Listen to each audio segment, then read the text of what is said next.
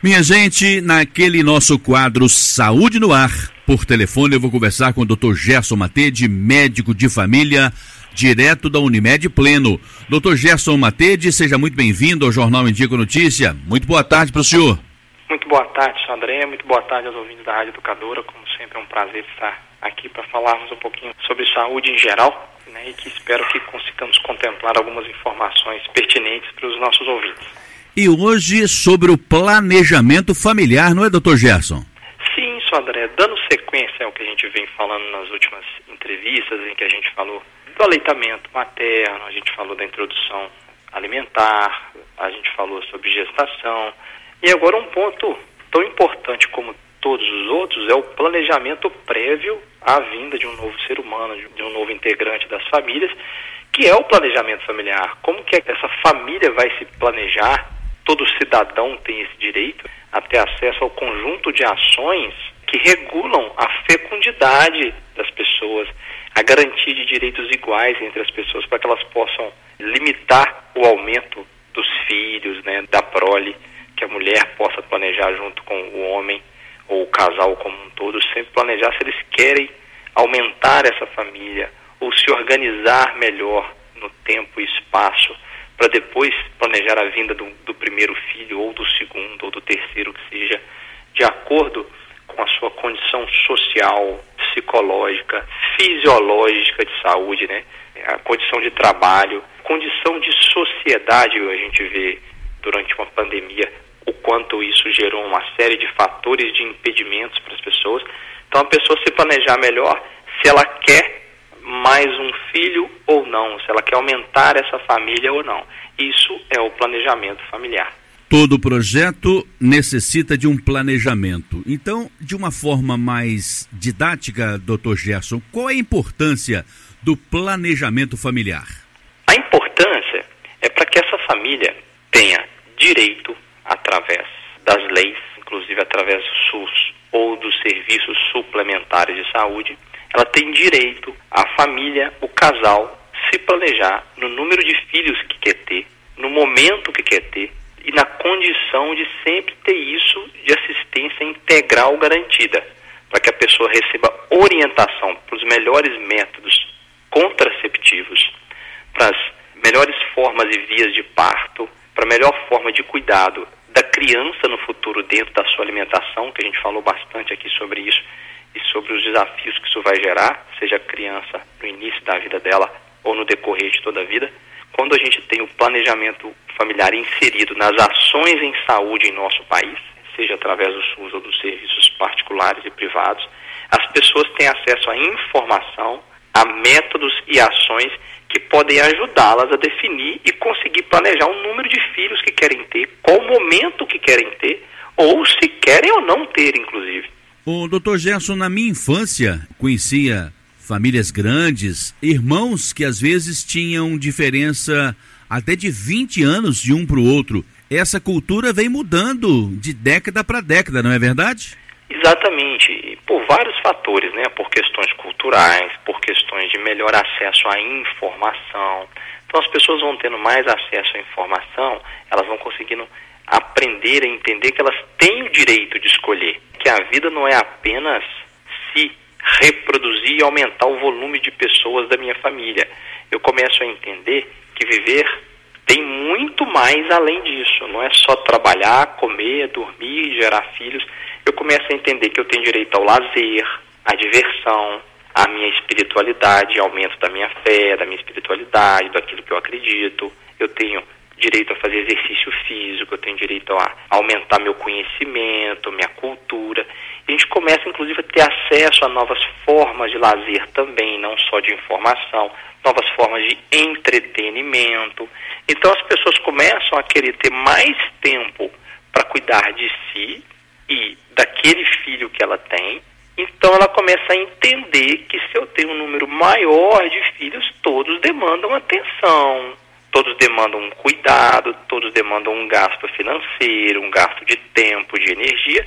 Eu começo a planejar o casal ou a pessoa individualmente começa a planejar melhor se custo-benefício para ela, para a família dela, para os filhos que já nasceram, por diversas questões emocionais, de saúde, culturais, financeiras, se vale a pena ter um novo filho ou não.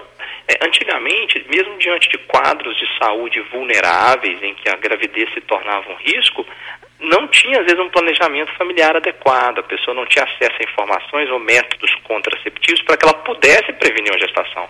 Então, colocava a vida daquela mulher e da criança que estava sendo gerada em risco. E, obviamente, é, a perda da cuidadora filhos que já haviam nascido é uma perda importante. Então, a gente tem que planejar de acordo com a situação de cada um e o direito individual de cada um de escolher, para que as pessoas tomem a decisão de forma mais empoderada de conhecimento, né, é, de autorrespeito, de direito a escolher e não por imposição da condição de vida ou de sociedade simplesmente. O senhor falou, doutor Gerson, em espiritualidade. Para planejamento familiar, existem os métodos contraceptivos, mas também há famílias que vão esbarrar nas questões religiosas. E aí? Veja bem, Sodré, a questão religiosa, a questão da crença individual, da própria espiritualidade de cada um, ela é individual. Então a pessoa ela tem que ser respeitada nas suas crenças, nos seus direitos, a, a crença em todos os âmbitos de sociedade, certo? Desde que a crença dela não invada o espaço do outro e o outro não invada o espaço dela.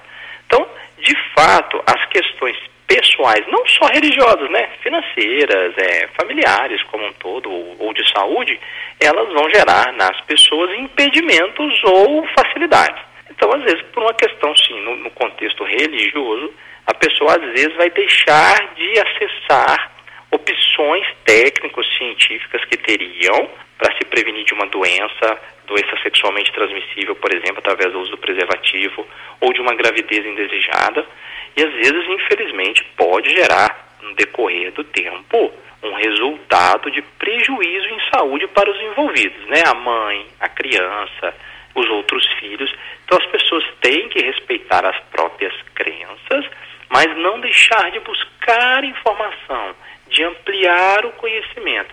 Os profissionais de saúde têm que dar às pessoas o direito de escolha de acordo com as suas crenças e têm a obrigação também de trazer todas as informações disponíveis.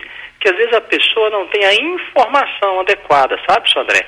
Às vezes não é a questão religiosa que a impede, é a falta de informação. Quando ela tem mais informação, ela começa a questionar se aquela conduta que ela pensava em ter realmente é a melhor. Então, informação é o que mais salva vidas e as pessoas vão escolher na sua individualidade, no seu respeito.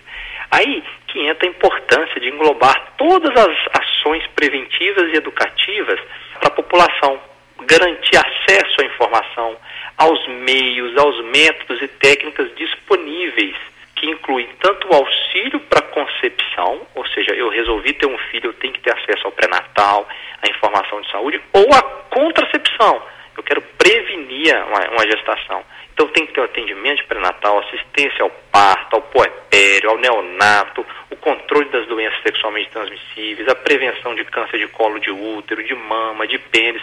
Tudo isso está envolvido, inclusive, na lei de planejamento familiar. Ela estabelece as regras, inclusive, para os desejos das pessoas que querem até a esterilização né, cirúrgica, por exemplo, ou acesso ao método contraceptivo. Então, sempre informar é o mais importante. Doutor Gerson Matede, quando eu falo de planejamento familiar, de quem é a responsabilidade? De todos os envolvidos. Então, daquela família envolvida, do casal, até do, dos filhos que possam opinar e de todos os profissionais de saúde que vão dar acesso àquela pessoa e, obviamente, das estruturas de sociedade que vão dar garantias legais para que aquela pessoa tenha acesso ao planejamento da forma mais adequada. Então, todos os envolvidos tem responsabilidade, sim, em grande quantidade. Porque falando de uma forma racional, doutor Gerson, quanto maior o número de pessoas na família, dependendo da receita, maiores também serão as dificuldades, inclusive para alimentar, não é verdade? De fato, para alimentar, para o acesso ao vestuário, aos bens de consumo, à educação, certo? Ao transporte, tudo isso alguns contextos ocidentais, né, quando a nossa sociedade, até 2013, o Brasil era um país predominantemente rural, né, agora nós somos predominantemente urbano, a maioria da população vive em cidades. Então isso muda todo o contexto de vida das pessoas. Então o número de filhos que elas vão ter também vão determinar o local de moradia, que às vezes o espaço urbano é menor, então eu tenho menos casas menores, espaços menores para moradia. É o espaço rural, um número maior de filhos ajudava na lavoura, nos cuidados, às vezes, então tinha essa cultura. Às vezes na cidade é o contrário, às vezes eu vou ter um número maior de filhos, então são mais filhos para sustento, maior dificuldade de emprego, todo esse contexto. Então se eu tenho uma renda fixa, se a família tem uma renda de mil reais por mês, se for dividir para duas pessoas, é 500 reais por pessoa. Se for dividir para 10 pessoas, é 100 reais por pessoa. É cinco vezes menos. Então é claro que vai sobrar menos dinheiro para alimentação, vestuário, qualidade de vida, lazer, esporte, todo o resto, né? Doutor Gerson, o SUS, o Sistema Único de Saúde, ele pode auxiliar as famílias nesse planejamento familiar? Ele pode que é o que a gente falou, todas essas ações que envolvem esse contexto de planejamento familiar, através de informação, de acesso a, ao pré-natal, ao parto, ao controle de doenças e a prevenção de gestação, né, a contracepção, se for desejo das pessoas. E aí, dentro do, do SUS, né, existem aí vários é, métodos contraceptivos que estão disponíveis para a população. É recomendado, para que isso seja mais bem sucedido, é recomendável que os casais, né, sejam mulheres, homens, eles estejam informados sobre a eficácia, a efetividade, a segurança, a disponibilidade, a aceitabilidade de cada um dos métodos, certo? Isso vai muito através do fornecimento de educação sexual de forma abrangente, aconselhar, apoio efetivo a esse planejamento para aquelas famílias que desejam e, obviamente, a escolha de métodos contraceptivos modernos, que sejam acessíveis, isso para que se previna de forma intencional a gestação. O SUS, nós temos procedimentos cirúrgicos, que são definitivos, que é a laqueadura tubária na mulher, que é a esterilização feminina definitiva, e a vasectomia, que é a esterilização masculina definitiva, cada um com as suas características, né? Na, na mulher, em que vai fazer o corte ali da tuba, a laqueadura e o impedimento da passagem do óvulo, e no homem, vai fazer o corte de dois canaizinhos impedindo a passagem do espermatozoide para que ele não saia no ejaculado do homem no momento da relação. Né? Vai continuar com todo o ejaculado preservado, menos a presença do espermatozoide, e aí vai impedir novas gestações.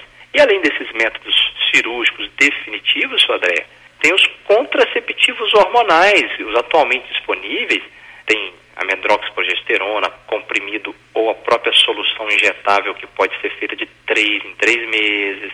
Tem os combinados de uso injetável mensal, tem os anticoncepcionais combinados de uso oral, tem as pílulas isoladas de uso oral para momentos específicos, e aí vai buscar o médico o profissional para que oriente da forma mais adequada. Além desse, Sodré, ainda tem o DIU, que é o dispositivo intrauterino, que é colocado dentro do útero da mulher, num formato de T. O disponível no SUS é o DIU de cobre. Já nas redes privadas tem o cobre com a prata, tem o DIU hormonal, né, que tem uma marca famosa, muito utilizada, hoje tem outras, que ele tem uma mínima quantidade de hormônio. O que, que é o DIU? É uma estrutura que fica ali no útero e vai criar um ambiente no útero impróprio para o espermatozoide ou para o óvulo, para que eles se encontrem ou para que faça a anidação do ovo na parede do útero ali, né, no endométrio. O DIU de cobre por mudanças é, elétricas e por questões físicas e o DIU de hormônio não só por questões físicas, mas o próprio hormônio tende ali a atrofiar o endométrio da mulher, que é a camada da mulher do útero que descama na menstruação mensalmente. Então, para de ter aquela camada que receberia o ovo, além do impedimento da passagem do espermatozoide. Às vezes até a mulher para de menstruar quando faz o uso do DIU hormonal. Enfim, cada um tem os seus, eh, os seus efeitos positivos, os seus efeitos colaterais, alguns vão ter náusea, alguns vão ter redução da libido, outros pode aumentar o sangramento menstrual. Aí a mulher, o homem, o casal tem que escolher aquele que mais se adapta. Por isso que a informação é importante para que a pessoa tem aí um acesso a essa informação para que ela escolha da melhor forma. O DIU de cobre, por exemplo, ele tem uma durabilidade de, de até 8 a 10 anos, então vai ter um sossego para o casal de bastante tempo ali em relação à prevenção e à contracepção, mas é importante o acompanhamento, a colocação de forma adequada. E além disso, Sodré, tem os métodos de barreira, que além de prevenir a gestação, previnem doenças sexualmente transmissíveis, né? Que é a camisinha masculina, né? E a camisinha feminina, são os preservativos. Então, que é uma proteção física que vai envolver o órgão genital feminino ou masculino, impedindo que o espermatozoide entre em contato com o útero da mulher. E, além disso, previne a transmissão de todas as doenças sexualmente transmissíveis. Então tem aí um grande benefício, é um método de bloqueio, né? Tem o diafragma também, que é um dispositivozinho colocado ali internamente na vagina da mulher e que vai cobrir o colo do útero e vai bloquear a passagem do espermatozoide. Mas infelizmente ele não protege contra a doença, mas é um método eficaz para proteção e prevenção da gestação. Por telefone, eu estou conversando com o médico de família direto da Unimed Pleno, Dr. Gerson Matede com aquele nosso quadro Saúde no Ar. Doutor Gerson Matede, eu costumo dizer que o diálogo é um trunfo muito poderoso para fortalecer mais a democracia, regime do nosso país. E esse planejamento familiar, ele precisa muito desse diálogo, né, doutor Gerson? É verdade, o diálogo é o que faz a gente entender o outro, se colocar no lugar do outro, ter empatia pelo outro e às vezes o diálogo até ajuda a nos conhecermos melhor, né? O nosso interior. A gente vê uma opinião que pode nos ajudar. As famílias devem conversar, dialogar entre si e principalmente respeitar decisões alheias. Cada família tem a sua constituição, o seu formato, o seu desejo e o seu planejamento. Então a gente tem que respeitar opiniões diferentes. A gente não consegue nem definir isso, André, diante da lei ou diante da própria medicina o que, que é família. Porque existem vários modelos de família, né? A gente pode pensar como sendo constituída por pai, mães e filhos, mas tem as famílias constituídas só por mães e filhos, ou pais e filhos, ou só o casal. Ou uma pessoa que mora sozinha com o seu cachorro e é o familiar que ela tem mais próximo na concepção dela. A família é quem fornece o aporte financeiro ou quem fornece amor e carinho. Então a gente não tem uma definição nem legal para isso. Acho então, que nós podemos afirmar que a célula mais importante de toda a sociedade, desde o início da humanidade, né, doutor? Exatamente. É um, o conceito de família é bastante plural, ele é bastante dinâmico, ele muda, ele tem várias formatações, mas é a célula de do primeiro contato do ser humano com o mundo, né? Aquela criança nasce, ela vai ser naquele seio familiar onde ela vai desenvolver todas as suas potencialidades. O senhor falou agora há pouco sobre os recursos para esse planejamento familiar e entre eles o senhor citou também a forma cirúrgica que pode ser submetida à mulher e também o homem. No homem, doutor, é mito ou é verdade que ele perde na sua virilidade? É mito. Nada mais é que a gente faz um, um pequeno cortezinho no canalzinho que leva os espermatozoides ali, testículo né, e do epidídimo, para a ureta, para a saída do canal do pênis. Inclusive, toda a constituição do ejaculado do homem vai continuar, produzido pela próstata, pela vesícula seminal, só não vai ter a presença dos espermatozoides. Inclusive, a gente tem que fazer o espermograma, né? Depois de feita a cirurgia e de um prazo esperado e, e, de um número de ejaculações, a gente faz o espermograma antes de liberar e falar que deu certo. Não tem nenhuma associação com a perda de virilidade ou de potência, absolutamente nada.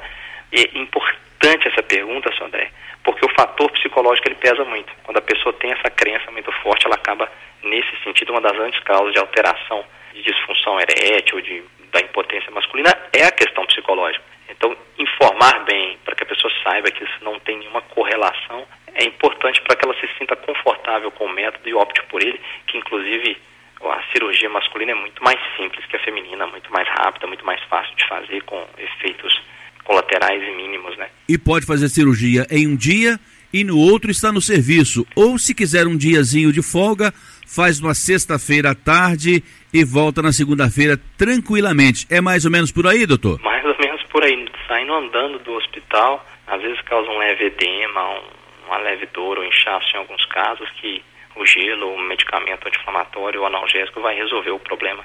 Nada que impeça ou que necessite de um afastamento prolongado. E na mulher também, é tranquilo?